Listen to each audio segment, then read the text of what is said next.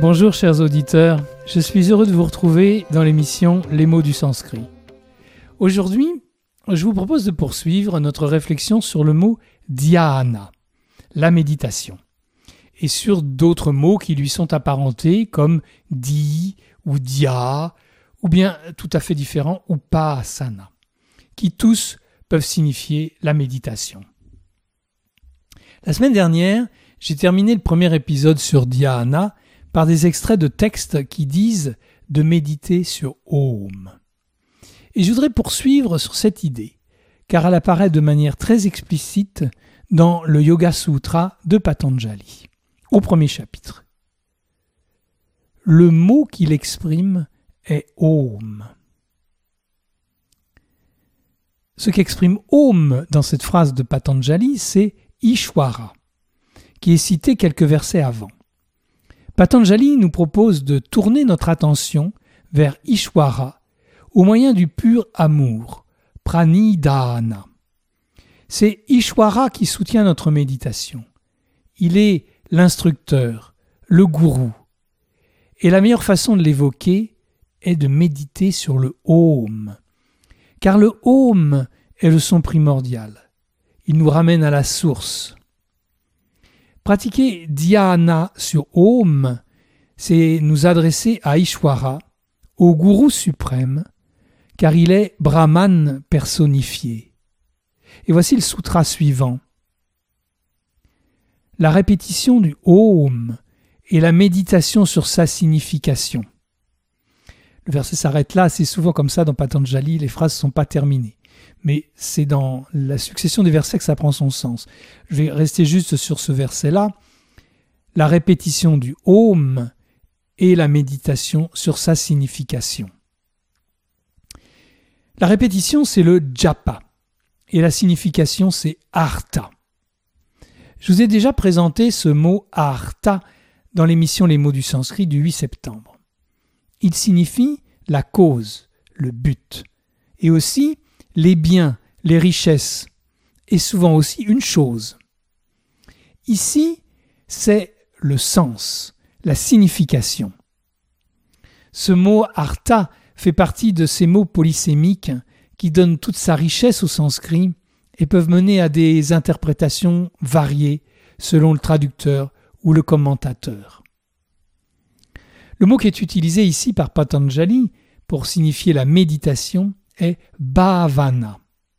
C'est un nom féminin qui vient du verbe bou, être, devenir, ou plutôt de la forme du causatif de bou, qui signifie faire, se manifester, créer, mais aussi honorer. Et comme nous l'avons déjà vu avec le mot upasana, d'honorer à méditer, il n'y a qu'un pas que les philosophes védiques franchissent volontiers. Dans le verset qui suit, Patanjali explique pourquoi pratiquer le japa sur Om et axer la méditation bhavana sur sa signification, artha. Voilà le verset. La répétition du Om conduit à l'introspection et à la disparition des obstacles. Voilà, la répétition de Om nous plonge dans cette vibration qui favorise la méditation. Et alors, le sens apparaît. Les obstacles disparaissent. Et le sens, c'est Ishwara, ou même Brahman. C'est l'éveil. Il n'y a plus d'obstacles. Je reviens à la Chandogya Upanishad, déjà citée la dernière fois, avec ces deux mots dhyana et upasana étroitement mêlés. Dans le septième chapitre, le sage Sanat Kumara explique la méditation à son disciple Narada. Il lui dit Celui qui médite sur le nom comme étant Brahman devient libre d'agir à sa guise. Ainsi, il lui demande de méditer sur Naman, le nom, parce que c'est ce qui le rendra libre. Le nom doit être compris comme le représentant de l'absolu. Mais le maître explique que méditer sur le nom ne suffit pas, Parce qu'il existe quelque chose de plus grand que le nom. C'est Vach, la parole. Il lui dit En vérité, la parole est plus grande que le nom. La parole fait connaître le Rig Veda, le Yajur Veda, le Sahama Veda, l'Atharva Veda. Seule la parole fait tout discerner. Médite sur la parole. Et il ajoute Médite sur la parole comme étant Brahman. Il emploie ici le même verbe upaas, déjà rencontré au premier chapitre de l'Upanishad, mais cette fois à l'impératif. Upaswa, médite. Vacham upaswa, médite sur vach, la parole. Et de verset en verset, après Naaman, le nom, et Vach, la parole, Sanat Kumara va inviter Narada à méditer sur Manas, le mental, parce que le mental est supérieur à la parole. Puis sur Sankalpa, la volonté, parce que la volonté est supérieure au mental. Et sur l'intelligence, Chitta, parce que l'intelligence est supérieure à la volonté.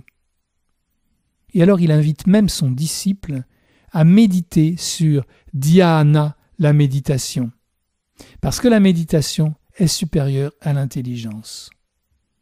Médite sur la méditation. Oui, c'est bien cette expression, dhyanam upaswa, médite sur la méditation qui est, qui est utilisée. Faire upasana sur dhyana, c'est-à-dire méditer sur la méditation. On pourrait dire se concentrer sur la méditation ou vénérer la méditation, car comme je l'ai déjà dit, upaas signifie aussi bien vénérer que méditer.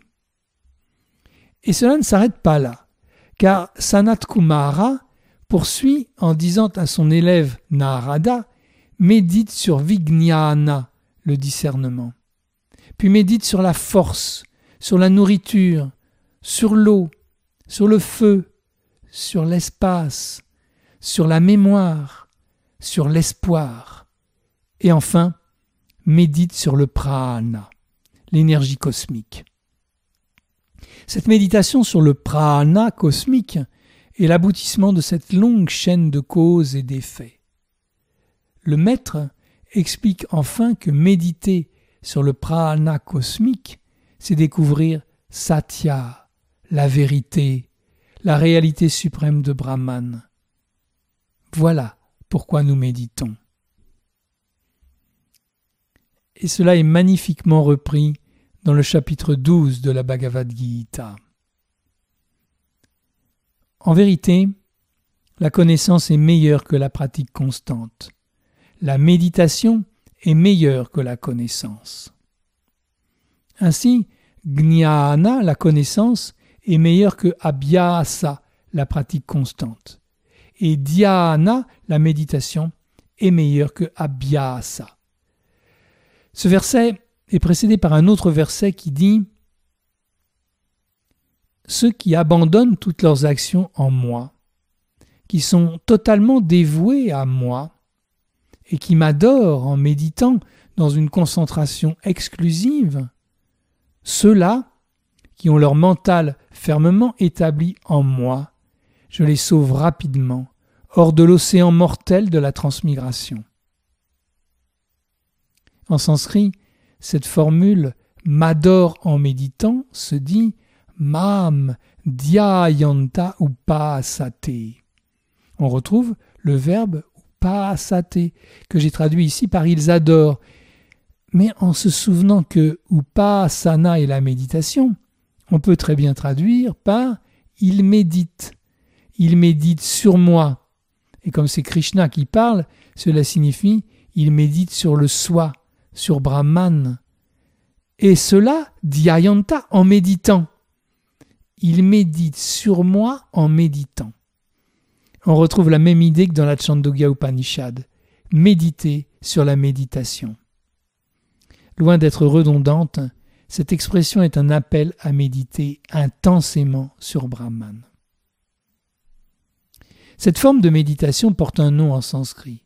c'est Aham Graha Upasana. Aham, c'est le pronom je. Graha, c'est l'action de saisir, c'est la préhension. Et à partir de là, la compréhension, la perception. Aham Graha est donc la perception du je. Et Upasana, c'est la méditation. Aham Graha Upasana est la méditation sur la perception du je. Dans le livre édité au CVR, intitulé La méditation, Swami Vitamohananda évoque cette forme de méditation.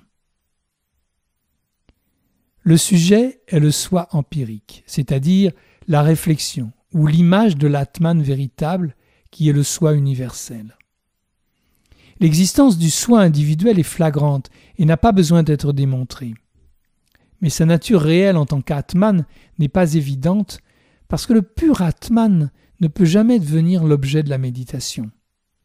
Dans le Samadhi, toutes les vagues de pensée sont calmées. Le pur Atman brille de sa propre lumière. Et dans le même livre un peu plus loin, c'est comme complément de l'acte sacrificiel et comme moyen de l'amener vers le but ultime qu'Upasana, la méditation, apparut d'abord à l'âge védique. Graduellement, le yagna, le sacrifice ritualiste, mena au principe de la renonciation. Le but de l'Upasana a toujours été l'union de l'âme individuelle avec l'âme cosmique. Fin de citation. Ce que Swamiji dit ici en termes contemporains, c'est exactement ce que l'Upanishad dit dans les passages que j'ai choisis. Nous allons nous arrêter là pour aujourd'hui et je vous retrouve vendredi prochain pour la poursuite de cette réflexion sur le mot dhyana, la méditation. Et je vous souhaite un bon week-end. À bientôt.